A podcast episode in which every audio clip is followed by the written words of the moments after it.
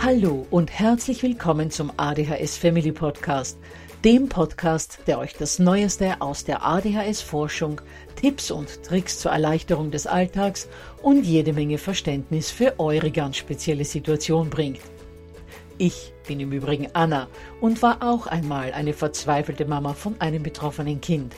Aber heute, viele Jahre und mehrere Fortbildungen später, bin ich Expertin für ADHS und eine sehr entspannte Mutter eines mittlerweile jungen erwachsenen Mannes, der trotz dieses Syndroms zu einem glücklichen und beruflich erfüllten jungen Mann herangewachsen ist.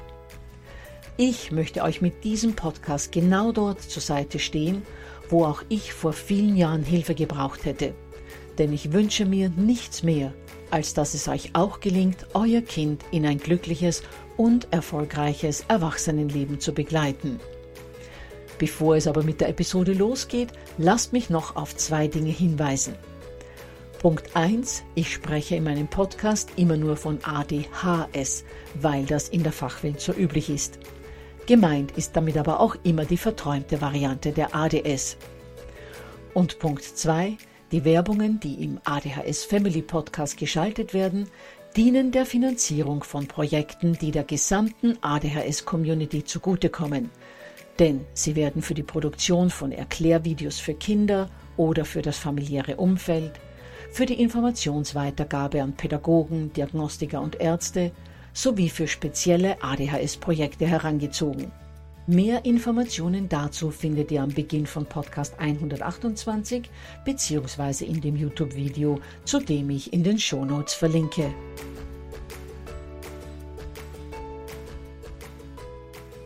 Ja, ihr Lieben, die Wochen verfliegen und schon sind wir bei Teil 3 unserer Sommerferienserie. Im ersten Teil sind wir ja der Frage nachgegangen, ob in den Sommerferien überhaupt für die Schule geübt werden sollte. Und wir haben uns angesehen, wie man den Sommer am besten gemeinsam mit den Kindern durchplant. In Teil 2 haben wir uns dann den sogenannten Soft Skills gewidmet, die die Kinder brauchen, um das Lernen selbst überhaupt effizient und einigermaßen angenehm zu gestalten. Dabei geht es hauptsächlich um die Zeit und die Stoffeinteilung, das Organisieren von Materialien und auch um Lernstrategien.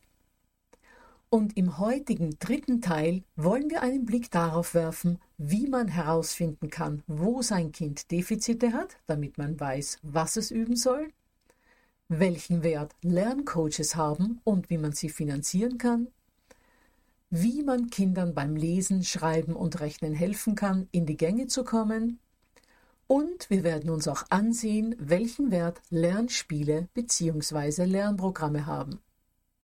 Bevor es aber losgeht, noch zwei Dinge. Punkt 1. Manche von euch werden sich fragen, wann ich euch denn nun endlich etwas über das richtige Üben für die Schule erzähle. Keine Bange, wir hören auch heute schon einiges dazu und in Teil 4 geht es dann ganz gezielt um das Üben von Rechnen, Schreiben, Lesen und Fremdsprachen und worauf ihr dabei unbedingt achten solltet. Allerdings, auch alles, worüber wir heute hören, ist für die Schule wichtig und dient dazu, die Fähigkeiten eures Kindes zu verbessern. Punkt 2 ist der Hinweis auf das begleitende PDF, das heute besonders wichtig ist und das ihr euch unter www.adhshilfe.net slash Sommer 3 herunterladen könnt. Ich werde euch heute nämlich mehrere Links nennen, die für euch für das Lernen mit euren Kindern hilfreich sein können und die ihr alle im PDF zu dieser Folge findet. Gut, dann gleich mal zu der ersten wichtigen Frage im Sommerübungsszenario. Und das ist die Frage, was euer Kind überhaupt üben soll. Eine Möglichkeit ist das Übungsmaterial für die Ferien, das den Kindern von vielen Schulen in der Zwischenzeit mitgegeben wird. Wenn euer Kind eine Art Sommerübungsplan mitbekommen hat und der ansprechend gestaltet ist und euren Spross nicht überfordert, wäre es natürlich günstig, dieses Übungsmaterial durchzunehmen. Achtet aber darauf, dass euer Nachwuchs damit auch gut zurechtkommt. Möglicherweise enthalten die Materialien zu viele verschiedene Übungsaufgaben. Dazu komme ich gleich noch. Oder sie sind noch zu anspruchsvoll, weil euer Kind größere Lücken hat und es die vorher mal aufholen müsste. Oder das Material ist zu unübersichtlich gestaltet oder zu trocken. Wenn irgendetwas davon der Fall sein sollte, lasst diese Übungen besser sein und sucht euch lieber Materialien, die dem Kind mehr Spaß machen, die besser zu ihm passen, vor allem für die Bereiche, wo es Probleme hat. Um herauszufinden, wo eure Kinder Defizite haben, könnt ihr entweder Lernprogramme wählen, die auch so etwas wie ein Diagnoseinstrument eingebaut haben und am Ende einer Übungssession genau zeigen, wo der Lernende Defizite hat, oder aber ihr geht zur Lehrkraft eures Kindes und fragt, was genau die Punkte sind, die eurem Kind Probleme bereiten und wo es in den Ferien üben sollte. Das hat drei Vorteile. Erstens nimmt euch die Lehrkraft als engagierte Mutter oder bemühten Vater wahr. Zweitens bekommt ihr genau Auskunft darüber, was sinnvollerweise geübt werden sollte. Und drittens, wenn sich im Folgejahr zeigt, dass das Kind eigentlich bei ganz anderen Dingen seine Mankos gehabt hätte, habt ihr und euer Kind der Lehrkraft gegenüber einen kleinen Nachsichtsbonus, denn euer Kind wäre ja übungswillig gewesen, ihr habt euch aber auf ihr Anraten hin einer anderen Sache gewidmet. Gut, viele Eltern wissen aber ohnehin genau, wo die Defizite bei ihrem Nachwuchs liegen. Und wenn das so ist, dann rate ich euch Folgendes ganz, ganz dringend. Versucht nicht im Sommer alles quer durch den Gemüsegarten zu üben sondern greift euch nur die ein oder zwei Punkte heraus, bei denen euer Kind die größten Probleme hat und übt gezielt nur daran. Wenn eure Kids also Probleme beim Lösen von Sachbeispielen haben, weil sie die Angabe zu hastig oder nicht genau genug lesen, dann übt nur das. Lasst euch die Angabe erklären, lasst euch erklären, wie dieses Beispiel gerechnet werden müsste, aber verschwendet keine Zeit darauf, das Beispiel tatsächlich durchzurechnen, wenn euer Nachwuchs in Wahrheit nur Probleme mit dem Erfassen der Aufgabe, nicht aber mit dem Rechnen selbst hat. Geht also ressourcenschonend vor und versucht die Kraft eures Kindes für genau das zu nutzen, wo es Übung braucht und habt nicht den Anspruch, das Multiplizieren und Dividieren gleich mitzuüben, weil es ja nicht schaden kann. Dabei wird nur unnötig die Energie eures Kindes verbraucht. Und ja, klar kann man, damit die Kids bei den Grundrechnungsarten nicht ganz einrosten, von zehn Sachbeispielen acht erklären und zwei rechnen lassen, aber eben nicht alle zehn. Was die Situation in den Ferien, aber ebenso während des Schuljahres auch erleichtern kann, ist, wenn nicht ihr mit eurem Kind lernt, sondern wenn jemand anders übernimmt. Das muss aber nicht unbedingt eine professionelle Nachhilfe sein, die oft teuer ist. Das kann auch ein älterer Schüler oder eine Schülerin sein, die für kleines Geld euer Kind unterstützt oder der ihr statt einer Bezahlung in Geld Unterstützung bei ihren Schwächen im Austausch bietet. Ein gutes Beispiel dafür sind unsere Freunde. Sie haben einen Neunjährigen mit Leserechtschreibschwäche, der letzten Sommer mit dem 16-jährigen Teenager von nebenan lesen und schreiben geübt hat, und im Austausch dafür hat meine Freundin während des Jahres mit ihm immer vor Klassenarbeiten Englisch gelernt. Wenn ihr jetzt aber sagt, alles gut und schön, aber mein Englisch ist gerade mal ausreichend für den Urlaub, in Deutsch gucke ich selber immer wieder mal im Online-Duden nach und mit Mathe kannst du mich komplett vergessen, dann könnt ihr dem Teenager im Austausch auch was Leckeres kochen oder ihn zum Basketballtraining fahren, damit er dort nicht mit dem Bus hin muss oder auch nachts mal Taxi vom Club nach Hause spielen. Mit diesem Zeit für Zeit Austauschverfahren sind zwar keine Minuten und Stunden gespart, aber möglicherweise eine Menge Zoff, denn viele Kinder lernen besser mit fremden Leuten als mit den eigenen Eltern. Teilweise funktioniert es aber auch mit Mama und Papa recht gut. Unsere Söhne, vor allem der Jüngere, haben es richtig genossen, sich mit mir aufs Sofa zu schmeißen und zu pauken. Oder wenn es nur am Tisch möglich war zu lernen, haben wir uns schon mal alle Materialien schön rausgelegt, was Leckeres zum Trinken gemacht, besprochen, was wir uns an Pensum vornehmen, die Katze zum Streicheln geholt und los ging's. Es war sehr verbindend und vor allem für mich eine wunderbare Übung in Geduld, denn alles dauerte ewig. Und Geduld ist so ziemlich mein größtes Defizit. Das gemeinsame Lernen war also auch immer für mich eine tolle Möglichkeit, mich weiterzuentwickeln. Womit wir bei einem ganz wichtigen Punkt wären. Geht in jegliche Lernphase und Hausaufgabenbegleitung mit eurem Kind schon mit der entsprechenden inneren Haltung rein. Denkt, bevor ihr euch gemeinsam zu Tisch setzt, daran, dass sich euer Kind die ADHS nicht ausgesucht hat, dass es jetzt viel lieber, so wie andere Kinder auch, im Schwimmbad oder am Fußballplatz wäre, dass es jede Minute schulisches, ja, sagen wir es wie es ist, hasst. Und dennoch sitzt euer Kind hier mit euch und überwindet sich und strengt sich an und schafft trotzdem nur mäßige Leistungen. Wie ganz und gar entmutigend und das über viele, viele Jahre hinweg. Habt also Geduld mit euren Chaosbolzen, Wutzwergen und Träumerchen. Sie haben ein Schicksal, das viele andere Kinder nicht haben. So, jetzt aber wieder zurück zur Frage, wie ihr im Sommer üben könnt. Und da habe ich gleich noch einen Tipp für das Thema Lerncoach.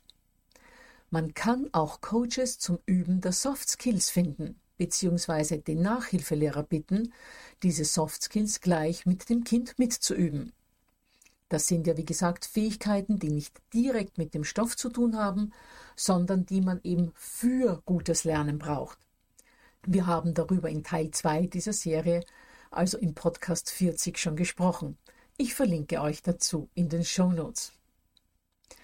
Setzt euch dazu jedenfalls mit der Lernbetreuung zusammen und erklärt, worum es geht Sagt ihm oder ihr, dass euer Kind auch Hilfe bei der Organisation seiner Lernmaterialien sowie der Stoffaufteilung braucht. Dass es auch Unterstützung beim in die Gänge kommen sowie beim Dranbleiben benötigt. Und die Lernbegleitung mit eurem Kind üben soll, wie es das besser, im Idealfall auch irgendwann mal alleine hinbekommt.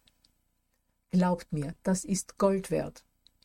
Wie schon im Podcast 40 besprochen, haben wir Eltern oft nur den zu erlernenden Stoff selbst im Blick und vergessen dabei, wie wichtig die Fähigkeiten sind, die man braucht, um denn überhaupt mal die Voraussetzungen fürs Lernen und fürs Üben zu schaffen. Abschließend zum Thema Lernbegleitung. Wenn euer Kind Nachhilfe bekommt, ist es zielführender, die Unterstützung in kleinen 20 oder 30 Minuten Einheiten mehrmals die Woche zu bekommen, als einmal die Woche eineinhalb Stunden. Denn nach sieben Tagen sind die Effekte dieser eineinhalb Stunden meist wieder weg und die Inhalte in Vergessenheit geraten. Gerade solche kurzen Einheiten lassen sich natürlich mit dem Nachbarkind, aber auch online einfacher durchführen als mit einer professionellen Nachhilfe, die ins Haus kommt und möglicherweise eine Anfahrt von 15 bis 30 Minuten hat. Gut, so viel zum Thema Lernbegleitung. Aber nehmen wir jetzt mal an, ihr lernt mit eurem Kind, habt aber einfach nicht die Zeit, das Kind während der gesamten Lernphase zu begleiten dann versucht wenigstens, es beim Start der jeweiligen Übungsphase zu begleiten. Denn das in die Gänge kommen ist für Kinder mit ADHS oder ADS das Allerschwierigste bei Schulischen. Beim Lesen könnte das so aussehen, dass man vereinbart, Papa liest eine Seite und das Kind liest eine. Oder Papa liest eine und das Kind eine halbe. Eventuell muss man das für die gesamte Leseportion hindurch so praktizieren, aber idealerweise wird das Kind nach zwei bis drei gemeinsam gelesenen Seiten so ins Buch hineingezogen, dass es freiwillig alleine weiterliest. Beim Aufsatzschreiben könntet ihr gemeinsam den Storyplot überlegen, also ein paar Ideen zum Inhalt sammeln, ein wenig über die Struktur und den Aufbau reden und eventuell gemeinsam auch noch die Einleitung formulieren. Und bei Mathematikbeispielen sieht man sich gemeinsam die ersten ein bis zwei oder drei Beispiele an, und wenn das Kind dann das Gefühl hat, dass es verstanden hat, worum es geht, und dass die Aufgaben bewältigbar sind, kann man das Kind alleine weitermachen lassen, sollte aber idealerweise im Raum bleiben und sich mit anderen beschäftigen um dem Kind für Fragen zur Verfügung zu stehen. Das gilt natürlich nicht nur für Mathematik, sondern auch für Deutsch und Englisch. Muss das Kind nämlich von seinem Zimmer zu euch laufen, wird der gesamte Denkfluss und Motivationsfluss unterbrochen und auch die Gefahr für Ablenkungen am Weg hin und zurück ist groß.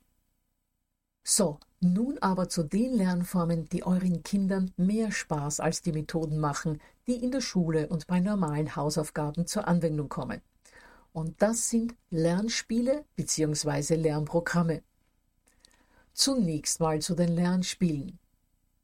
Ich möchte mich gerade damit nicht allzu lange aufhalten, denn für bestimmte Produkte Empfehlungen auszusprechen, die man kaufen muss, ist etwas, das ich nicht so gerne mache. Aber ein paar möchte ich euch nennen, damit ihr überhaupt mal wisst, in welche Richtung das Lernen mit physischen Spielen gehen kann. Es gibt für jede Kulturtechnik, also für Rechnen, Schreiben und Lesen, aber auch für Fremdsprachen eine Vielzahl von physischen Spielen. Für Mathematik zum Beispiel Brainbox Mathe für Kids oder das tierische Einmaleins oder das Abenteuer Einmaleins oder 10 gewinnt. Auch für Deutsch gibt es verschiedene Rechtschreib- und Grammatikspiele, wie zum Beispiel die Lingo Play Serie, wo es Kartenspiele zu Doppelbuchstaben oder Präpositionen oder Umlauten oder zur Erweiterung des Wortschatzes gibt. Lesen kann man wunderbar üben, indem man Quizzes oder andere Spiele spielt, bei denen Vorlesen ein Teil des Spielablaufs ist. Und auch für Englisch und andere Fremdsprachen finden sich am Markt mehrere Spiele, mit denen man vor allem die Vokabel der Sprache spielerisch erlernen kann. Schaut da mal bei den großen Buchplattformen und den Spielzeuganbietern nach. Da findet ihr für Lern- und Förderspiele eine Menge Möglichkeiten. Gut, dann kommen wir zum digitalen Lernen bzw. dem Lernen am Bildschirm. Wie eingangs schon gesagt, denkt euch nicht, digitales Lernen? Niemals. Mein Kind verbringt ohnehin schon so viel Zeit mit Bildschirmen. Lasst mich besser mal erklären, welche Vorteile Lernprogramme haben. Punkt 1. Sie machen den Kindern natürlich viel mehr Spaß als herkömmliches Lernen. Es liegt auf der Hand, dass die Kids viel lieber mit Medien lernen, die dem Freizeitverhalten näher sind, als mit langweiligen Büchern oder Heften. Und Spaß an einer Tätigkeit ist natürlich schon mal ein toller Motivationsbooster. Außerdem, Lernen, das interessant und vielleicht sogar noch lustig ist, ist nicht nur effektiver, sondern unser Nachwuchs ist dabei natürlich viel kooperativer. Das heißt, hier spart ihr euch bestimmt schon mal eine Menge Zoff, wenn ihr das Kind zum Lernen auffordert. Ein weiterer Vorteil. Das Kind bekommt bei Fehlern eine unmittelbare Rückmeldung. Es muss also nicht so wie beim Abgeben einer Hausaufgabe eine Woche warten, um zu sehen, ob es die Aufgabe richtig gelöst hat. Gerade unsere Kinder mit ADHS wissen schon nach ein oder zwei Tagen oft gar nicht mehr, warum sie eine Aufgabe wie gelöst haben oder noch schlimmer, worum es dabei überhaupt eigentlich genau gegangen ist. Oft können unsere Kinder die Dinge, die sie gestern oder vorgestern noch konnten, plötzlich nicht mehr. Und so geht durch die viele Zeit, die zwischen Aufgabenerledigung und Rückmeldung durch Korrekturen vergeht, oft tatsächlich aufkeimendes Wissen verloren. Während sich das Wissen durch die unmittelbare Rückmeldung eines Computerprogramms besser festigen kann.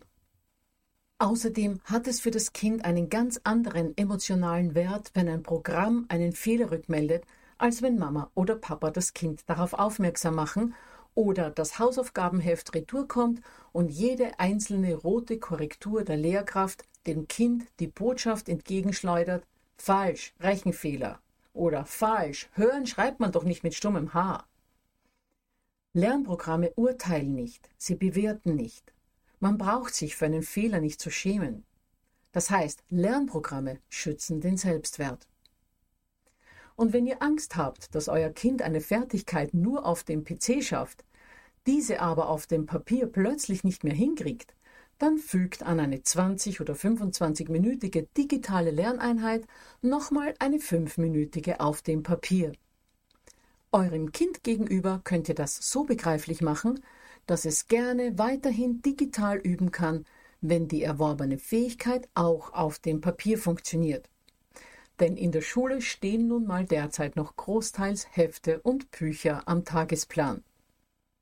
Die Vorstellung, von PC oder vom Tablet wieder zurück ins Heft wechseln zu müssen, wenn das digitale Üben nicht gut genug geklappt hat, ist eine Zusatzmotivation, die euren Nachwuchs antreiben wird. Eine weitere Angst, die Eltern oft haben, wenn ihre Kids am Tablet oder am PC lernen, ist, dass sie schnell mal in ein YouTube-Video rüberhüpfen oder sogar zu gamen beginnen. Wenn ihr zu Hause seid, ist das natürlich ganz einfach zu umgehen, indem ihr euer Kind während des Homeoffices oder der Hausarbeit beim Üben im Blick habt. Wenn das Kind aber unbedingt im Zimmer lernen will oder ihr in die Arbeit müsst, dann könnt ihr jederzeit mit TeamViewer verbunden sein. Das ist ein Programm, das es euch ermöglicht, genau zu sehen, was euer Kind gerade am Bildschirm offen hat. Ich verlinke dazu in den Show Notes bzw. tue ich euch den Link ins PDF. Klar müsst ihr, wenn ihr in der Arbeit seid, dort eben eure Arbeit verrichten und könnt nicht ständig auf einen Bildschirm starren, um zu gucken, was euer Kind gerade macht. Aber schon alleine, dass euer Kind oder euer Teen weiß, ihr könntet einen Kontrollblick auf den Bildschirm werfen, wenn es gerade ein YouTube-Video schaut, ist für die meisten Kinder Grund genug, das gar nicht mal anzudenken. So, und damit ihr nicht selbst nach Lernplattformen bzw. Lernprogrammen suchen müsst, habe ich euch einige zusammengestellt. Auf der Seite kleineschule.com.de können Vorschul- und Grundschulkinder zum Beispiel alle möglichen Fertigkeiten spielerisch üben. Auch die Plattform Skojo bietet das Üben von Schulstoff an, und zwar in Form von kurzen Geschichten und Abenteuern. Auf der Plattform Digipuzzle net.de kann man unter dem Reiter Lernspiele ebenfalls spielerisch Rechnen, Deutsch und Englisch lernen. Die Lernplattform IXL bietet Rechen- und Mathematikübungen vom Vorschulalter bis zur sechsten Klasse. Das Angebot ist hier sehr breit gefächert. Und auch matheretter.de ist ein heißer Tipp für spielerisches Lernen von Mathematik online. Wer ausschließlich Englisch mit seinem Kind üben mag, der sollte mal auf den YouTube-Kanal Einfach Englisch schauen. Dort wird die englische Grammatik super gut erklärt und genau dort hängen die meisten Kinder ja. Und auch wie man Vokabel am besten lernt, können sich die Kids dort ansehen. Schließlich kann ich euch auch die Plattform schlaukopf.de empfehlen, die für jede Schulstufe und jedes Schulfach eine Vielzahl von Übungen bietet. Alle Plattformen verfügen über kostenlose Übungsmöglichkeiten und ihr findet sämtliche Links zu diesen Lernplattformen auch im begleitenden PDF. Abschließend noch.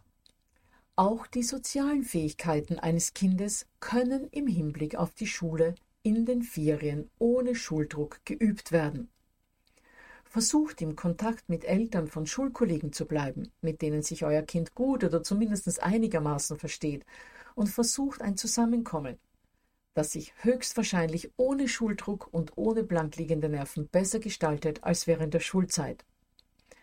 Auch funktioniert das Miteinander bei unseren Kindern ja fast immer besser im 1 zu 1 Verhältnis als im Klassenverband. Und in den Ferien ist vor allem auch mehr Zeit, Gleichaltrige zu treffen als während der Schulzeit. Sollte euer Kind die Schule oder die Klasse wechseln könnt ihr auch versuchen, den Direktor oder die Direktorin der neuen Schule bzw. den Lehrer oder die Lehrerin der neuen Klasse zu einem Kennenlernprojekt zu bewegen, im Zuge dessen sich Eltern und Kinder bereits vor Schulbeginn kennenlernen können. Andere Eltern nehmen euch so als wertvolle Initiatoren wahr und euer Kind weiß, was im neuen Schuljahr in Bezug auf die Schulkameraden auf ihn oder sie zukommt. Und gerade Kinder mit ADHS wissen immer gerne, woran sie sind. Gut, ihr Lieben, das war es dann für heute. Nächste Woche gucken wir dann im vierten und letzten Teil, wie ihr mit euren Kindern für die Schule physisch, also nicht digital üben könnt und trotzdem dabei Spaß haben könnt. Dafür gibt es eine Menge von Möglichkeiten. Ich verrate euch zum Beispiel, wie ihr euer Kind zum Schreiben motivieren könnt auch wenn es Schreiben gar nicht gerne mag. Wie ihr erreichen könnt, dass euer Kind gerne liest und worauf ihr dabei achten solltet. Wir werden gucken, wie man Rechnen super in den Alltag einbauen kann, ohne dass euer Kind wie bei Hausaufgaben stur eine Rechnung nach der anderen runterrechnen muss. Und wir werden uns auch Möglichkeiten ansehen, wie man Englisch üben kann. Und zwar lesen, hören, sprechen und schreiben. Dann erinnere ich nochmal an das begleitende PDF, das ihr euch unter www.adhshilfenet slash Sommer 3 herunterladen könnt und in dem ihr auch alle heute genannten Übungsmöglichkeiten inklusive Links findet und freue mich, wenn wir einander nächste Woche wieder hören.